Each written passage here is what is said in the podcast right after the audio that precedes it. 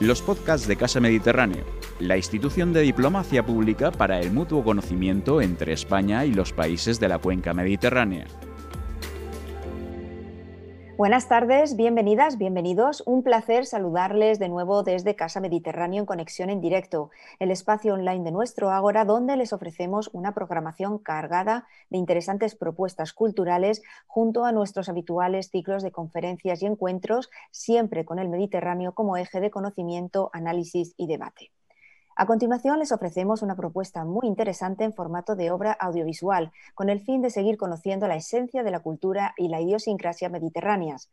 Se trata del visionado del documental El misterio Melchor, Gaspar y Baltasar, producido por José Antonio Orgueta de MLK Producciones, quien nos acompaña esta tarde para presentarnos este interesante trabajo. Buenas tardes, José Antonio. Un placer de nuevo saludarte desde Alicante.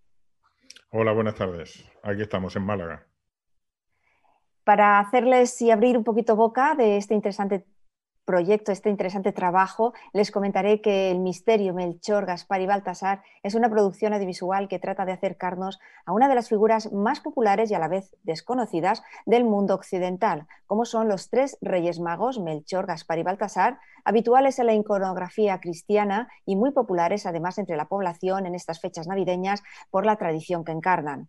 Sin embargo, muy pocas fuentes los nombran y apenas existen referencias históricas de su biografía real. ¿Eran reyes? ¿Eran magos? ¿Vinieron de Oriente, la antigua Persia, en el mundo antiguo? Estas son algunas de las incógnitas que el documental, que a continuación vamos a ver, aborda y nos ayudarán a resolver partiendo de los conocimientos actuales en astronomía, teología e historiografía. Para ello, como no, nos acompaña José Antonio, de quien les comentaré y les acercaré un poco su, interesante y amplia trayectoria en el mundo audiovisual, pues él es licenciado en imagen por la Universidad Complutense de Madrid y es además director y productor audiovisual con una larga trayectoria que se inicia en la videocreación en los años 80, con producciones y videoinstalaciones exhibidas en festivales, museos y exposiciones internacionales, incluyendo la Bienal de la Imagen en Movimiento de 1992 y la Fundación la Caixa en Barcelona en el 99. Tras años de trabajo como autor y gestor en eventos audiovisuales, con además una trayectoria vital internacional muy interesante con diferentes y distintas residencias en Maastricht, en Glasgow y en Sao Paulo, en 1999 eh, José Antonio regresa a Málaga y funda la empresa MLK Producciones, especializada en documentales con producción, coproducción internacional. Más tarde pone en marcha producciones transatlánticas, con amplia trayectoria en la producción de ficción para cine, televisión y multiplataforma, donde es además autor, guionista y director. Como premio de su amplia trayectoria ha recibido la Biznaga, de Plata en el 20 Festival de Cine de Málaga en 2016 y otros premios y menciones en los últimos cinco años. Además, en la actualidad, cabe mencionar que su documental Paraíso en Llamas ha sido preseleccionado para los Goya 2021 y confiamos en que veamos este, este interesantísimo trabajo eh, como uno de los nominados. José Antonio, enhorabuena. Muchas gracias, eh, Sonia. La verdad que un placer. Y, esperamos que, sigan viniendo proyectos y, coproducciones con el Mediterráneo. Por supuesto. Por supuesto que sí. Pero si te parece, vamos ahora a hablar de este interesante proyecto que además, este interesante trabajo que, hiciste hace ya, fue en 2009, me parece, cuando, cuando hiciste este, este, el misterio Melchor, Gaspar y Baltasar. Y, desde luego que es un trabajo muy actual que, que merece la pena revisar año tras año pues trata de acercarnos a tres de las figuras más desconocidas de la iconografía cristiana más populares, como son los tres reyes magos de Oriente, pero que, bueno, según los escritos bíblicos, llegaron de Oriente en busca del Mesías, guiados por una gran estrella. Eh, ¿Por qué decidisteis abordar esta figura que, si bien es tan popular, es tan desconocida eh, en realidad? ¿Cómo surge la idea de hacer un documental sobre sus figuras?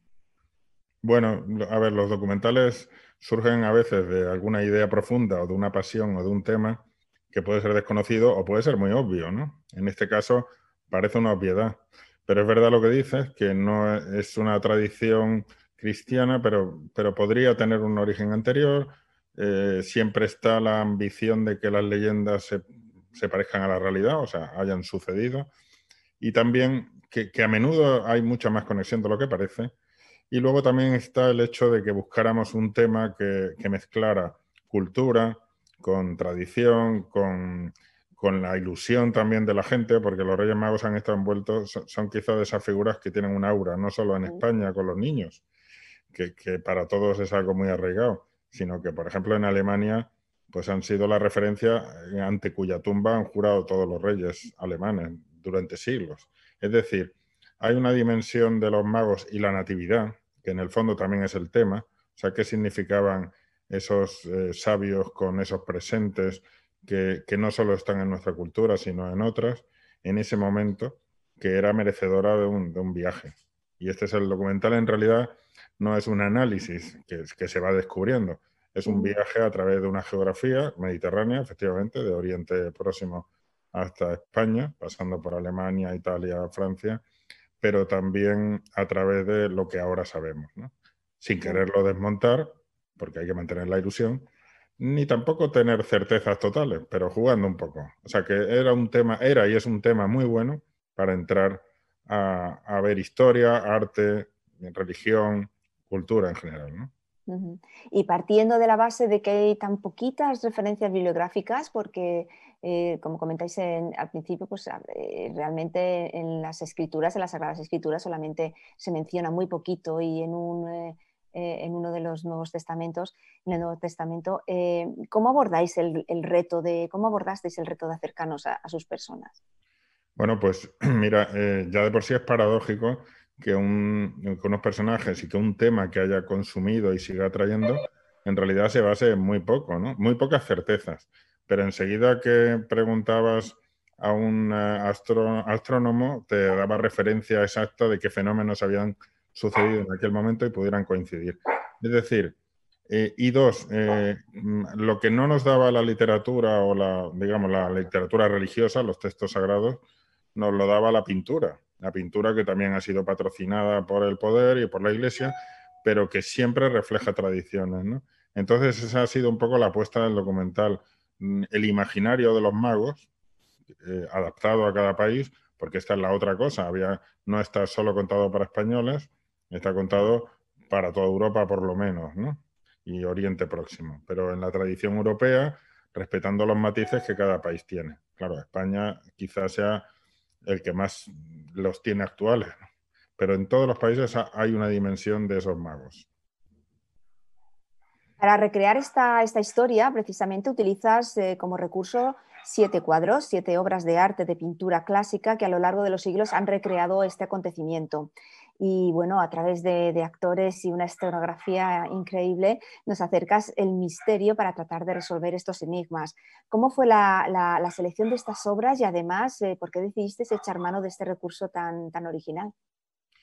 Bueno, la verdad es que sí, que esa fue la gran apuesta para que el misterio de Melchor, Gaspar y Baltasar no fuera simplemente el típico documental de entrevistas con expertos, que siempre son gratificantes, porque viaja a, Dijon, a los museos nacionales franceses, los restauradores, o, los, eh, el, laboratorio, perdón, el centro de, en las afueras de Madrid que sigue los satélites, por ejemplo. Todo eso está bien, pero ambicionábamos algo más y la propuesta que hicimos entre la productora francesa y nosotros fue eh, extenderlo. ¿no? Eh, fichamos a un director francés que, que habitualmente trabaja con la cadena Arte, que era el objetivo además de que este fuera una noche temática, como así fue, donde el esquema de arte era siempre conseguir que hubiera algo más, ¿no?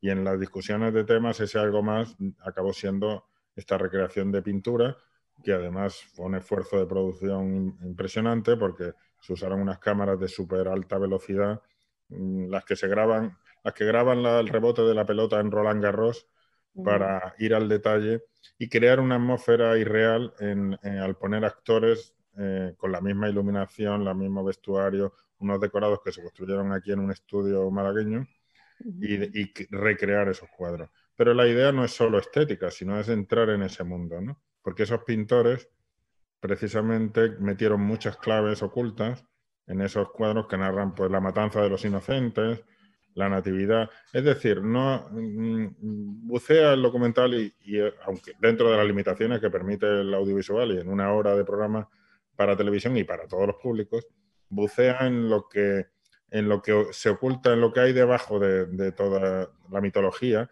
y en este caso de esos magos, que nos parecen católicos, pero que son mucho más. Y esa, esa es un poco la idea. Y además no, y eso es lo bonito, además, que no nos pertenecen solo a nosotros. Aunque la tradición cristiana no solo los ha convertido, pues eso, en el, los benefactores de los reyes alemanes o de los niños españoles, sino que están en nuestra iconografía universal grabados para siempre. ¿no? Eh, los espacios también eh, son protagonistas de esta historia, desde luego, eh, donde se articula un viaje, de, este viaje de, que hicieron los Reyes Magos hasta Belén y también esos espacios que compartimos en todo el Mediterráneo con esta tradición. háblanos de estos viajes paralelos que hay en el documental. Claro, esa, es la otra maravilla de, este tipo de documentales y de historias, ¿no?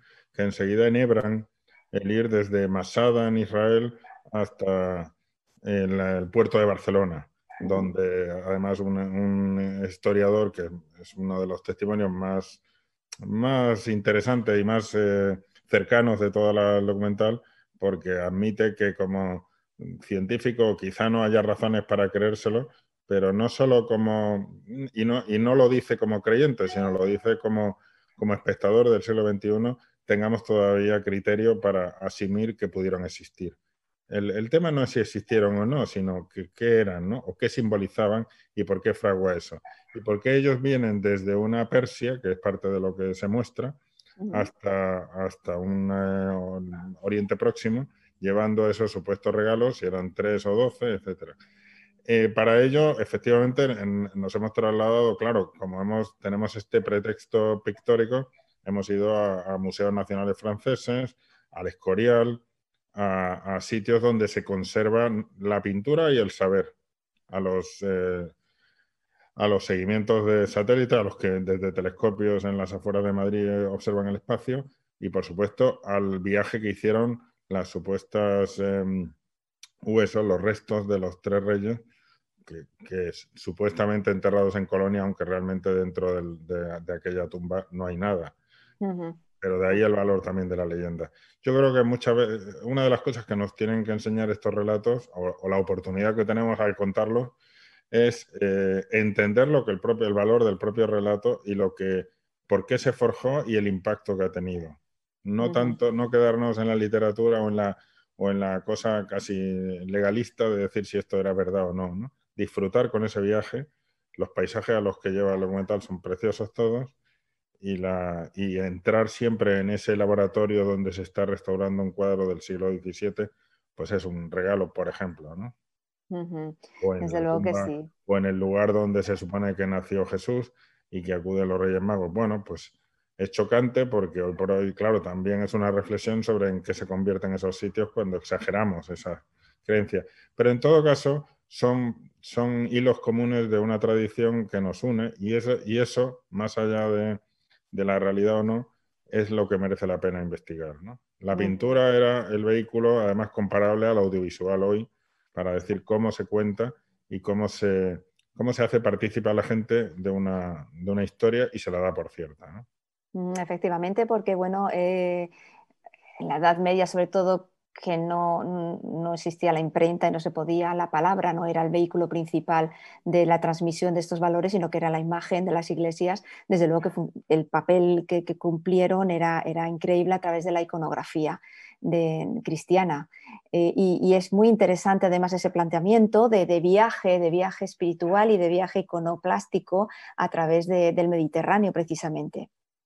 Exactamente, cómo se crea esa iconografía que hoy por hoy la tenemos asumida. Claro, un español no ve lo mismo que, un, que, vea un francés o un, libanés, pero efectivamente, si se ha forjado, si ha calado esa imaginería, si, si esas columnatas de, ese convento catalán donde en bajo relieve están los tres magos durmiendo, que es una de las imágenes más bonitas del documental y que está recreada, pues para que para que eso calara tan fuerte y haya pervivido en el tiempo, vale la pena mirar ahí porque realmente tiene que haber algo más potente que, que simplemente un relato religioso o una, o una cosa política, ¿no? Hay algo mm. más.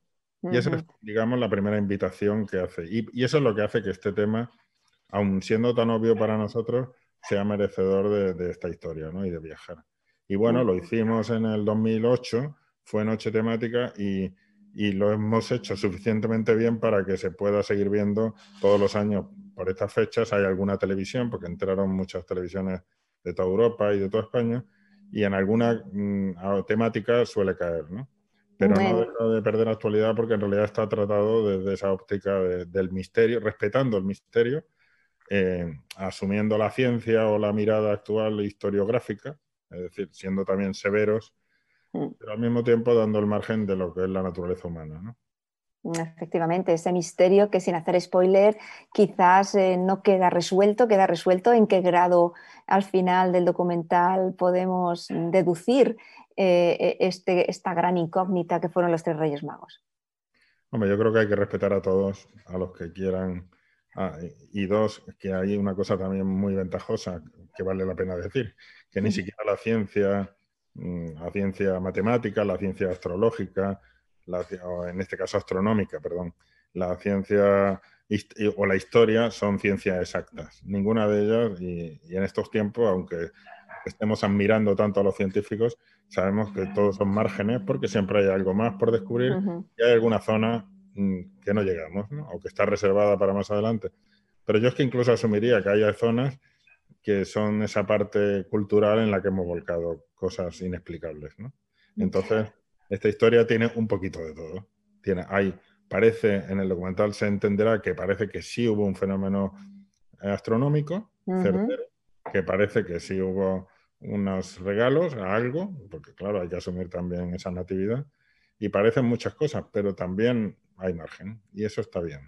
Bueno, que precisamente ahora es actualidad la parte astronómica del misterio, ya que, bueno, parece ser que se van a alienar dos planetas que van a formar una brillante estrella en el firmamento y que quizás se correspondería con, la estrella de Belén.